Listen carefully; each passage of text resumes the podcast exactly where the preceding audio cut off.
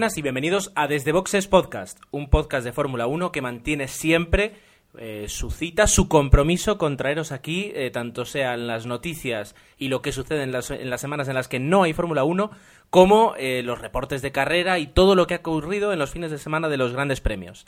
En este caso nos encontramos en un pre, lo que nosotros cuando grabamos decimos un pre, tenemos los pre y los post. Este es el pre de Singapur. Y es que la semana que viene, o mejor dicho, este fin de semana, se corre el Gran Premio de Singapur, un, un Gran Premio que siempre es además muy espectacular, nocturno, eh, callejero, eh, con nocturnidad y alevosía. Y bueno, pues estamos aquí unos cuantos también con bastante nocturnidad y algo de alevosía para hablar de- del podcast, para, perdón, para hablar de la carrera. Con nosotros está Dani, muy buenas noches. Muy buenas noches Gerardo, muy buenas noches a todos. Estamos ya pues para, para hablar de esta carrera de Singapur que se presenta interesante después de, de la primera recta que hemos visto del, del campeonato. Esta parte final tiene bastante emoción y después de Monza pues eh, estamos ahí con, con expectación. También nos acompaña Emanuel. Emanuel, muy buenas noches. Hola Gerardo, ¿qué tal a todos? Y, como no, Osvaldo, muy buenas. Hola, ¿qué tal? ¿Cómo están todos? Muy bien, pues eh, sin dar apenas un descanso, vamos a respirar y comenzamos. Promo de cotidianos toma 44. ¿Cómo le explicamos a mi madre que es cotidiano? Bueno, tu madre ya sabe lo que es un podcast. Es un podcast semanal de noticias donde comentamos todo aquello que nos ha llamado la atención de las portadas de los periódicos, En 30 minutos. aproximadamente. ¿Y dónde nos puede buscar? Pues, mamá, tienes que irte al icono ese del zorrillo abrazado a la bola del mundo en el rincón de la izquierda y ahí pones cotidianos.es y encuentras toda la información para poder suscribirte a iTunes, mandarnos un mail o incluso seguirnos en Twitter como cotidianospod. Pero si tu madre no tiene Twitter, ella nada más conoce YouTube, Me para allá, YouTube es Dios. No, YouTube y Ubuntu. será Ubuntu. Eso lo explicas todo. Tenemos unas cuantas noticias desde, desde el pasado Gran Premio de Italia eh, que han, bueno, pues han aparecido en los medios. Cuando decimos los medios, pues son los blogs de Fórmula 1 más eh, visitados, que son los que nosotros solemos recorrer en busca de, de cualquier actualidad. Y la primera, y una noticia pues bastante triste, eh, bastante triste, muy triste, es la muerte de Sid Watkins. Eh, Sid Watkins ha sido durante muchos años el médico, fue durante, mejor dicho, durante muchos años el médico de la Fórmula 1, quien estaba a pie de pista en, el coche médico. Eh, como anécdota, uno de los primeros en, eh, o el primero en atender a Ayrton Senna en, en su desgraciado accidente. Y bueno, nos dejaba, pues ya con, con 84 años, el médico inglés, que ha causado bastante conmoción en toda la, en toda la parrilla, ¿verdad? Pues sí, porque como comentabas, bueno, eh, fue uno de los primeros en atender a Ayrton Senna, del cual pues eh, tenía una gran amistad y que incluso eh, le había recomendado no correr esa carrera después de que, bueno, de aquellos dos accidentes, el que casi le cuesta la vida a Rubens Barrichello y el que realmente le costó la, vida a Roland Ratzenberger, eh, pues eh, Ayrton Senna se encontraba un poco al- decaído, un poco preocupado y, y ante esto, pues eh, Sid pues intentó eh, persuadirlo un poco de haber corrido esa carrera. Mm, Finalmente, pues costó la vida al piloto brasileño y ha sido, pues, eh, a sus 84 años, ha sido durante 29, 26 años delegado médico de, la Fórmula 1, el jefe del equipo médico y, y la verdad es que ha estado también muy, muy metido en todo lo que es el tema de la seguridad, ¿no? Le ha tocado eh, bastante de cerca por eso, por, por esa amistad que tenía con Ayrton Senna y ha estado mucho tiempo pues eh, junto a los pilotos intentando pues eh, llevar más seguridad a la Fórmula 1 y que no tuviera que perder a, ningún otro piloto sobre la pista. Es una, una lástima, era un, pues, por lo que se ve un tipo muy, muy querido en, en las pistas de Fórmula 1. Eh, descansa en paz, eh, eh, Sid Watkins. La siguiente noticia nos acerca un poquito al equipo Lotus y es que, bueno, afirmaciones de- del equipo que indican que, que no dan el Mundial por perdido y que postulan, gusta este verbo, postulan a Kimi Raikkonen como candidato a, hacerse con el título de campeón del mundo.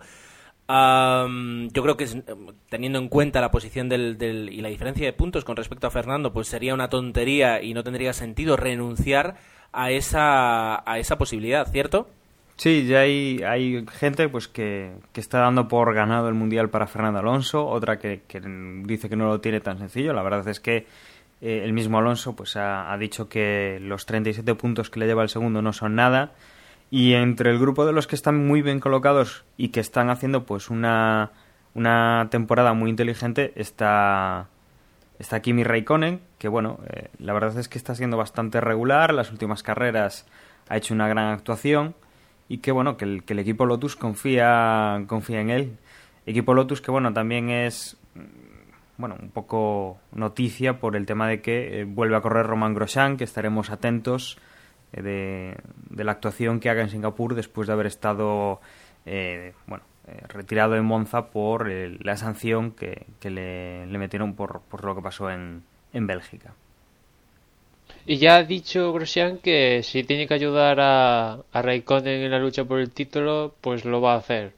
Con lo cual, pues Massa también dijo que ayudaría a Alonso, lo pudimos comprobar en, en Monza y claro, en McLaren Baton ayudar a, Hamilton. Parece que el, el, ambiente no está muy muy muy cómo decirlo eh, no son no es todo lo bonito que se esperaría en McLaren viendo algunas declaraciones de Hamilton con respecto a Baton y Baton también que él quiere seguir apostando pese a, a tener esa, esa diferencia de puntos actual. El ambiente en McLaren está muy rosa, Emanuel, eso es lo que tenías que decir, está muy color rosa.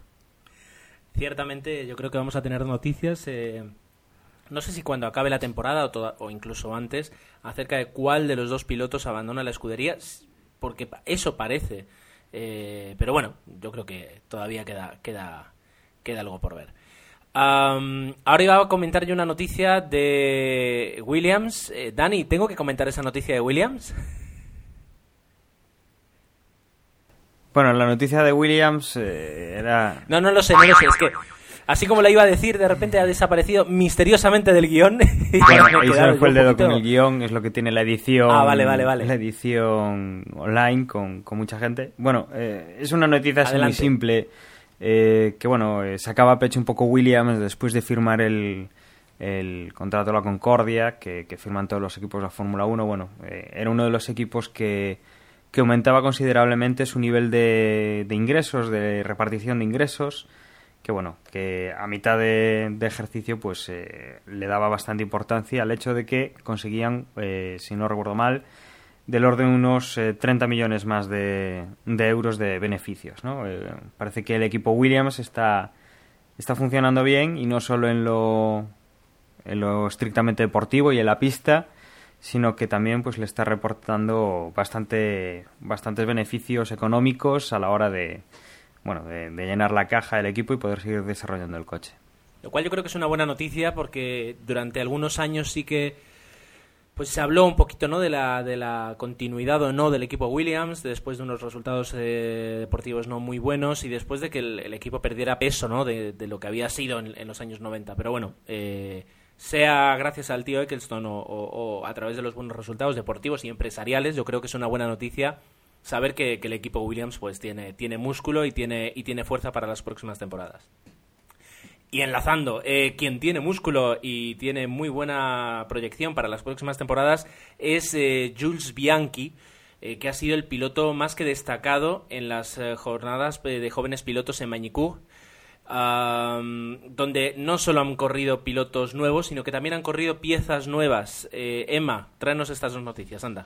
Pues la semana pasada, como comentamos, formando parte de, estas tres jornadas divididas eh, pues eh, en Silverstone, aquí en Manicus y después en Abu Dhabi, estas tres jornadas que al final los equipos tomaron para que se testearan jóvenes pilotos y además probar una pieza que precisamente sobre todo es para lo que ha servido estas jornadas en Manicus. Han corrido en Manicus eh, probando las piezas pues tuvieron Ferrari, Force India y Mercedes sobre todo Mercedes pues probando nuevo sistema de escapes eh, eh, nuevos eh, piezas aerodinámicas, bueno, un conjunto de, de avances para ver si salen de ese pozo donde están ahora mismo y pueden subir a posiciones, pues recordando esa victoria de Rosberg en China, ¿no? Y en Ferrari también estuvo pues Jules Bianchi probando sobre todo pues eh, los diferentes alerones delanteros que suele tener Ferrari a, los grandes premios a ver cómo respondían y viendo los datos si cuadraban con respecto al túnel del viento. Y después Force India, pues la verdad es que probar neumáticos básicamente porque ellos ya son una escudería que, que ya están pensando en, en el próximo año con lo cual pues tampoco han probado mucha pieza nueva. Más que nada pues adaptarse a, a, Singapur y que el coche vaya mejor. Y a lo que tú decías en los tres días de test marcó mejor tiempo Jules Bianchi tanto con a bordo del Force India como del Ferrari.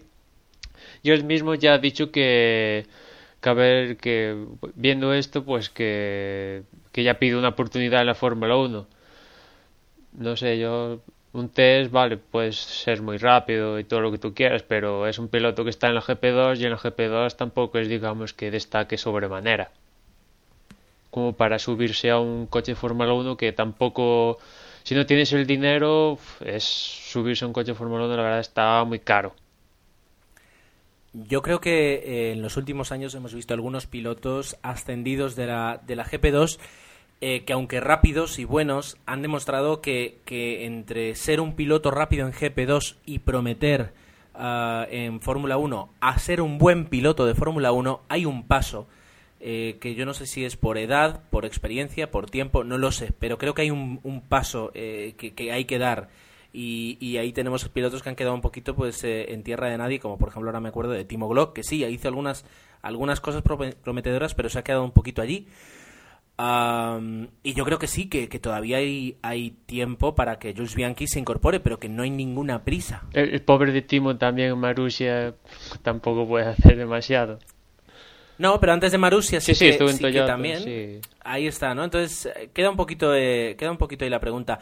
Y luego, eh, teniendo en cuenta que, que Jules eh, Bianchi es un piloto de la Ferrari Academy, pero que ahora mismo es tercer piloto de, de Force India Uh, ciertamente a Ferrari no le interesa tampoco demasiado saber cómo funciona o qué tecnología están utilizando en Force India, eh, porque bueno, se supone que es una, una, una escudería superior. Pero en cuanto al motor Mercedes, eh, o por ejemplo de cara a Force India, sí que les puede interesar mucho de lo que, de lo que puede aprender eh, en una sola jornada Jules Bianchi en Ferrari. Uh, ¿Cómo debe ser el, el, trasvase de información entre, entre dos escuderías, teniendo en cuenta que es un piloto que en, en, en 48 horas pilota dos coches diferentes? La verdad es que eso sí, eso sí que es raro. Eh, Mercedes, Ferrari, y viendo, por ejemplo, las complicaciones que tuvo Pedro de la Rosa en su día para sustituir a, a Sergio Pérez, ¿no? En Canadá, que tuvo que firmar una serie de contratos y de cláusulas por temas así de motores igual, pues la verdad es que llama la atención, ¿no? Que de un día para otro, de subirse a todo un Ferrari a subirse, aunque no sea el Mercedes de pata negra, pero a subirse a un coche que lleva un motor Mercedes, la verdad es que llama la atención y no sé, igual Just tampoco puede transmitir los datos eh, a ser un piloto tan joven y tampoco transmite datos relevantes, no sé. Ahí, ahí queda la pregunta. Tal vez alguien de, los, de quienes nos escuchéis tengáis una respuesta o una opinión al respecto y nos gustaría mucho eh, conocerla a través de los comentarios, del correo, alguna duda de correo también. Uh, ahora llega un poquito la, la, sección rosa de Osvaldo que antes comentaba y es que ahora mismo los dos pilotos que más se cotizan eh, de cara al mercado de invierno, que, a veces es más mercado de otoño, eh, para, el, para la próxima temporada de la Fórmula 1 son Lewis Hamilton y Sergio Pérez. Eh, sí, bueno, como le comentaba a, Emanuel en esas noticias previas y, y creo que hemos, habíamos estado comentando un poco en los podcasts pasados, ¿no? Con respecto a la renovación de masa y si Sergio Pérez pues podía ser el sustituto en Ferrari, pues resulta ahora que, que con todo el lío de Hamilton en en McLaren que aún hemos llegado a un punto en que, en que aún no se sabe exactamente si va a renovar o no. La, el distanciamiento entre la escudería y la empresa que, que maneja a Hamilton pues están distanciadas y más cuando Martin Wismar de, de McLaren ha admitido que digamos que a pesar del distanciamiento no tiene un plan B en caso de que esto al final resulte que que no llega a buen puerto, pues el nombre que ha surgido, porque es el que nombre, el, el, hombre que está en todas las salsas ahora es, es el de el de Sergio Pérez, que podría ser el posible sustituto de, de Hamilton en caso de que de que este finalmente no, no renovase con, con McLaren, ¿no? Entonces, bueno, por una parte está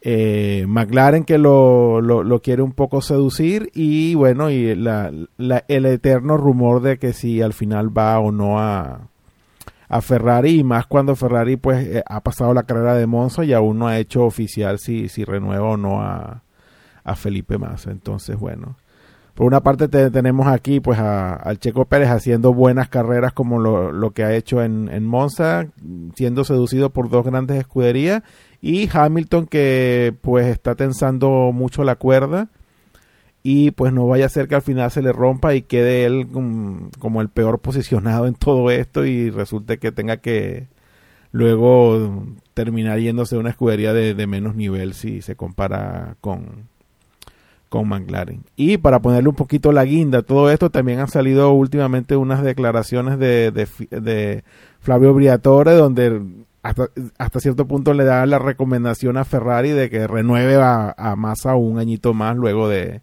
las últimas actuaciones que ha tenido. Venga, una pregunta, una pregunta rápida de sí o no a los tres. Eh, Felipe, ¿renueva con Ferrari? Yo creo que no. ¿Y los demás? Yo creo que no debería, pero me imagino que, puede ser que renueve. Menos mal que es una pregunta de sí o no. ¿Sí o no? Eh, eh, Dani. Yo por mí que no renueve, no.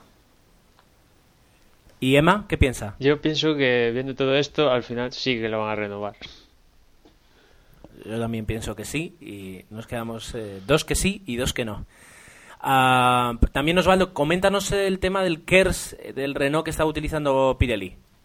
Sí, bueno, eh, bueno, más que el KERS era un problema de, bueno, KERS y alternador. si recuerdan que, pues, el, el motor Ferrari tuvo problemas de alternador en la carrera de Valencia en dos escuderías diferentes, ¿no? Tanto en Red Bull como, como en Lotus. Y resulta que en los últimos test de Pirelli con el, con el coche de prueba, que es un, un Renault 30 de hace un par de años, pues aparentemente este, este coche ha tenido también una, un fallo en el alternador un poco similar al que, al que sucedió a principios de temporada en Valencia.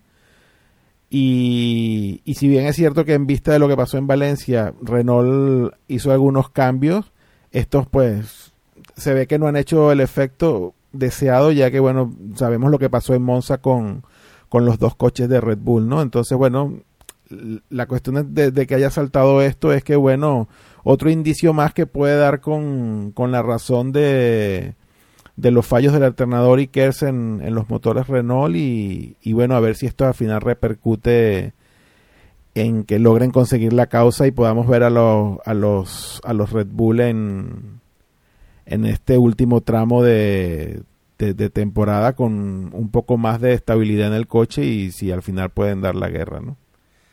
Bueno, habrá que estar pendiente porque al fin y al cabo es el coche con el que con el que se están decidiendo los neumáticos del año que viene y, conviene, ¿no? Que, se puedan realizar todos los tests que Pirelli tiene tiene preparados. De alguna forma sí que ha devuelto un punto de competición y un punto de diversión en las carreras que, Bridgestone no nos, no nos proporcionaba. Creo que en eso podemos estar más o menos todos de acuerdo. quien nos daba también un punto de diversión y quien esperamos que pueda regresar eh, pronto a la Fórmula 1 es eh, Robert Kubica. Dani, ¿qué nos cuentas de él? Bueno, pues lo último que sabemos del, del piloto polaco, eh, bueno, tenemos dos noticias, una más del fin de semana, eh, que bueno, ha estado corriendo un rally, otra vez en Italia, con un Subaru Impreza World Rally Car, un poco pues para hacer esa, esa preparación más más dura de lo que de lo que van a ser esas bueno pues ya luego los entrenamientos en Fórmula 1 cuando cuando pueda volver y la verdad es que está bastante contento, tiene buenas sensaciones y, bueno, no es que solo haya participado en el rally, sino que, ha ganado en su categoría, ¿no? La verdad es que estaba bastante, bastante esperanzado, ya no solo por eso, por, por, por la, por la recuperación, sino con poder volver a la, a la Fórmula 1. Y si eso pasaba eh, en el rally de, esto era en el rally de, eh, lo tengo por aquí, Ronde Gomilitolo Dilana, también ha sufrido pues en otro en otro rally vemos que no para está está esforzándose mucho Cúbica en el de San Martino di Constraozán eh, de Constroza eh, pues ha sufrido un golpe ha tenido que retirarse pero bueno que no, no ha tenido problemas. De esto podemos sacar pues eso eh, las ganas que le está poniendo Cúbica que que la verdad es que no sé si estará para el año que viene la Fórmula 1 porque ya estamos en septiembre nos acercamos a octubre y, tendría que estar muy recuperado. Pero si no, supongo que en, el 2014, como, como mucho tardar, ya lo veremos de nuevo subido en Fórmula 1. Ahí sí que lo esperamos y yo creo que va a ser un piloto que no va a necesitar ni patrocinadores ni, ni, carta de presentación para poder correr en una buena escudería. Esperemos que no termine en una escudería, digamos, de segundo nivel, como las tres que tenemos que siempre circulan a, varias vueltas del resto de cabecera, como Marusia, eh, sí, decir de Kubica que evidentemente a ver si se recupera por completo y etcétera, etcétera, ¿no? Pero a ver quién es la escudería que que se arriesga a darle una oportunidad, pues porque ha pasado ya. Pues mira, interrumpiéndote y todo, se me ocurre Ferrari, que le lleva tres años dándole oportunidades a un piloto que no debería estar ahí, por ejemplo. a ver, a ver quién es el, el que le da la oportunidad, porque claro, eh, durante todo este tiempo él ha, pues ha seguido comunicándose con Lotus que precisamente el, el, Eric Bouger ha dicho que justamente hacía como tres meses que Kubica ya no preguntaba ni había relaciones con Lotus con lo cual pues ese camino parece cerrado y a ver si se recupera está al 100% para subirse a un monoplaza a ver quién le da la oportunidad porque en unos años pues hay suben otros pilotos, eh, hay ciertos patrocinios y tampoco, aunque seas un fenómeno, pues digamos que tiene que volver a demostrar que es un fenómeno. Y después... Sí, yo, yo, sí, yo, yo que seriamente solamente apuntar sobre la noticia de, de Kubica, que yo, yo ojalá me equivoque, ¿no? Pero yo, yo no soy tan no, no soy tan positivo en el, en el posible regreso de, de Kubica a, a la Fórmula 1. Yo, yo creo que el handicap que, que tiene es muy, muy grande. Y a pesar de que pueda demostrar, digamos, recuperación en, en los rallies, yo creo que no, no, no, no creo que sea suficiente como para, como para que vuelva en un estado de gracia y que las escuderías simplemente por, por el nombre y por lo que hizo hace unos cuantos años le den el visto bueno así nada más. Entonces, hay, que ver cómo se desarrolla, pero yo ojalá me equivoque, pero yo creo que no lo tiene tan, tan fácil Cúbica de, de volver. Yo tampoco, como dice Osvaldo, tampoco es que, que sea muy optimista volviéndolo a la Fórmula 1. Él ha dicho unas, en una entrevista que, que, su intención es pensar para el 2014, pero yo creo que lo veo más, por ejemplo, un tipo DTM, ahí dándolo todo, que, que volviendo a la Fórmula 1 por, por una serie de, cuestiones de que pasa el tiempo y, etcétera, etcétera. Y volviendo al tema Marusia, y es que Marusia ha anunciado mediante el consejero técnico, que como sabéis es Spad Simons, el ex de Renault, que van a usar el que es de Williams la próxima temporada, con lo cual solo quedaría HRT a falta de que anuncien algo diferente al respecto. Escudería que no use el que es la próxima temporada y si HRT quiere luchar con Marussia, que debe ser su primera aspiración, pues eh, este anuncio de Marussia casi les obliga a hacer a introducirlo eh, un que es que ya el diseño del HRT de este año ya digamos que tiene el, el hueco para el KERS, pero no lo tiene pues porque viendo que Marussia tampoco lo tiene, pues ganaban más no teniéndolo que teniéndolo, pero viendo este anuncio, digamos que Marussia obliga a HRT a dar otro paso a ver, y a ver si HRT lo da o se queda como está. Muy bien, pues eh, creo que es el momento de, de respirar, tomar un, un buche de agua y entramos ya en el Gran Premio de Singapur.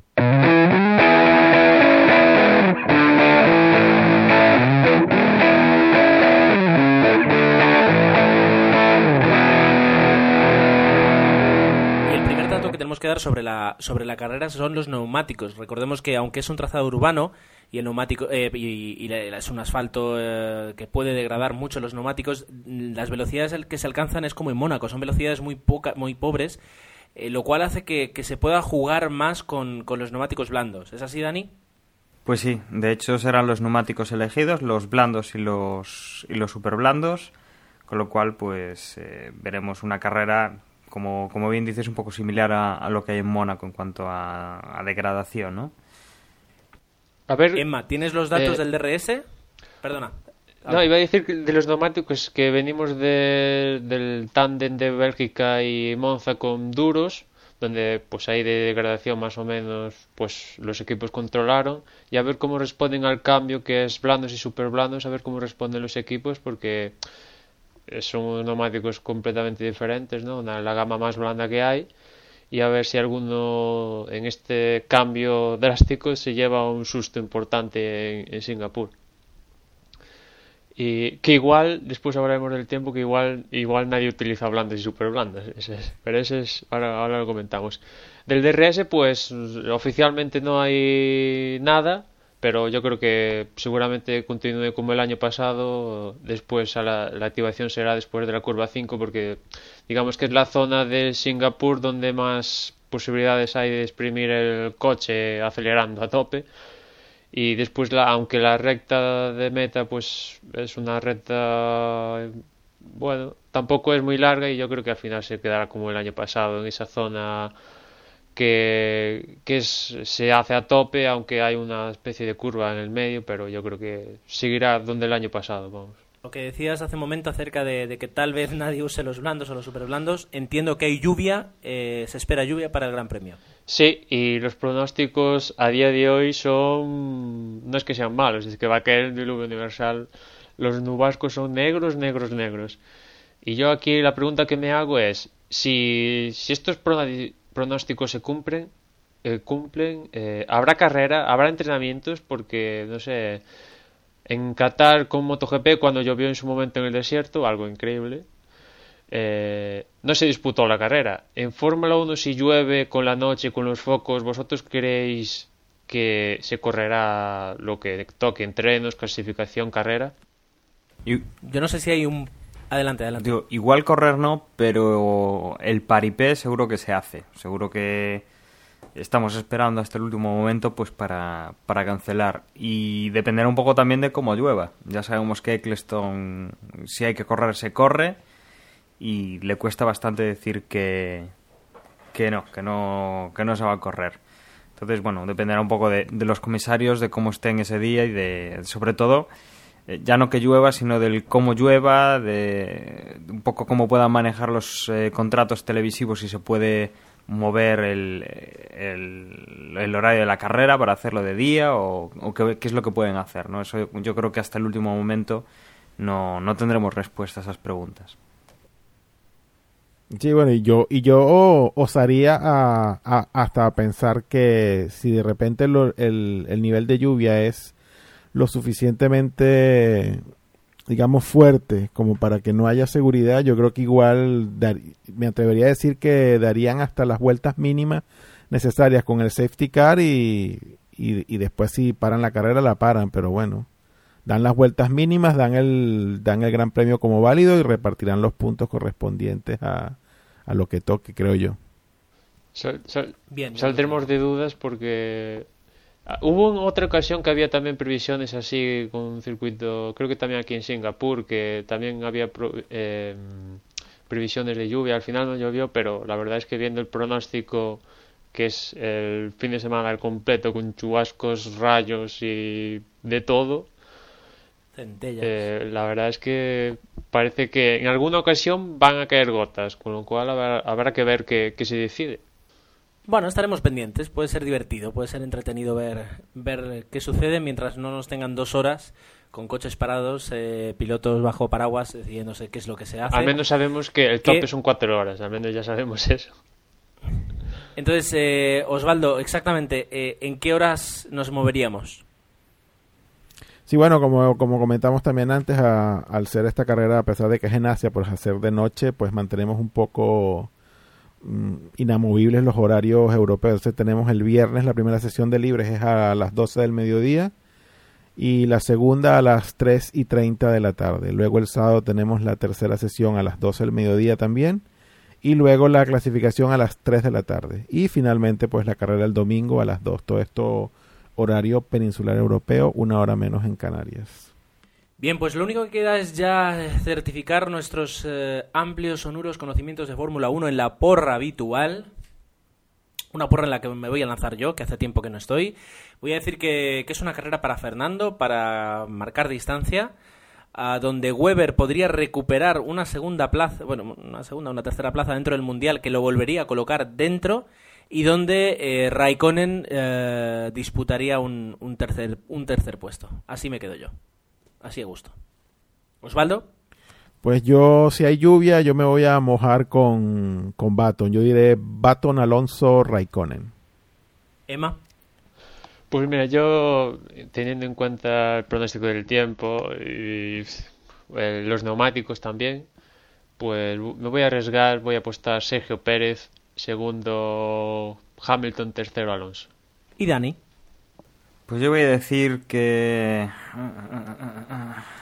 que puede ser Alonso, eh, Hamilton y vamos a poner a, a Vettel.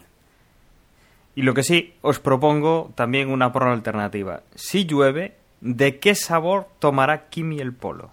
Yo en Singapur apuesto por cóctel en vez de, en vez de helado. Un Mai Tai. Sí, no, sería, no sería mala opción. Bueno, ah, lo bueno de todo esto es que en apenas, en menos de una semana, en seis días, en cinco días, de- o en cuatro, en tres, dependiendo de cuándo escuchéis este podcast, que para eso nosotros lo publicamos y os dejamos a vosotros la decisión de cuándo, de cuándo darle un poquito de atención.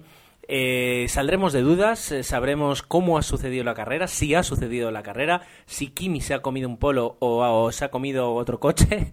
Es decir, todo eso lo sabremos en unos días, en una pequeña máquina del tiempo en la cual nos vamos a transportar ahora.